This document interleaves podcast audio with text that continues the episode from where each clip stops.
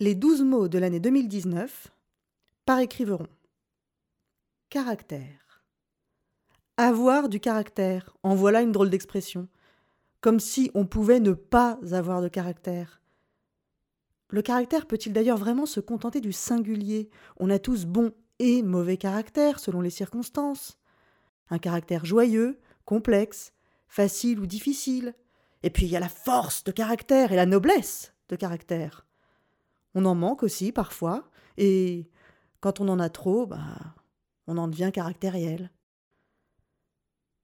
De combien de traits de caractère sommes-nous faits?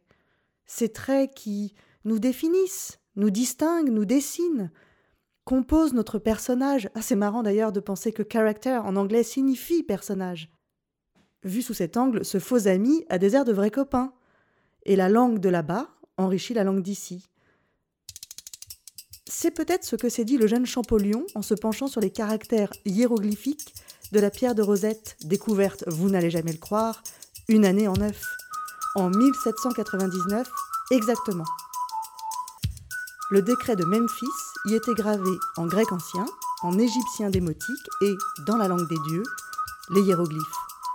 C'est en reconnaissant le nom grec du roi Ptolémée tracé phonétiquement que Champollion a réussi à déchiffrer ces caractères si particuliers.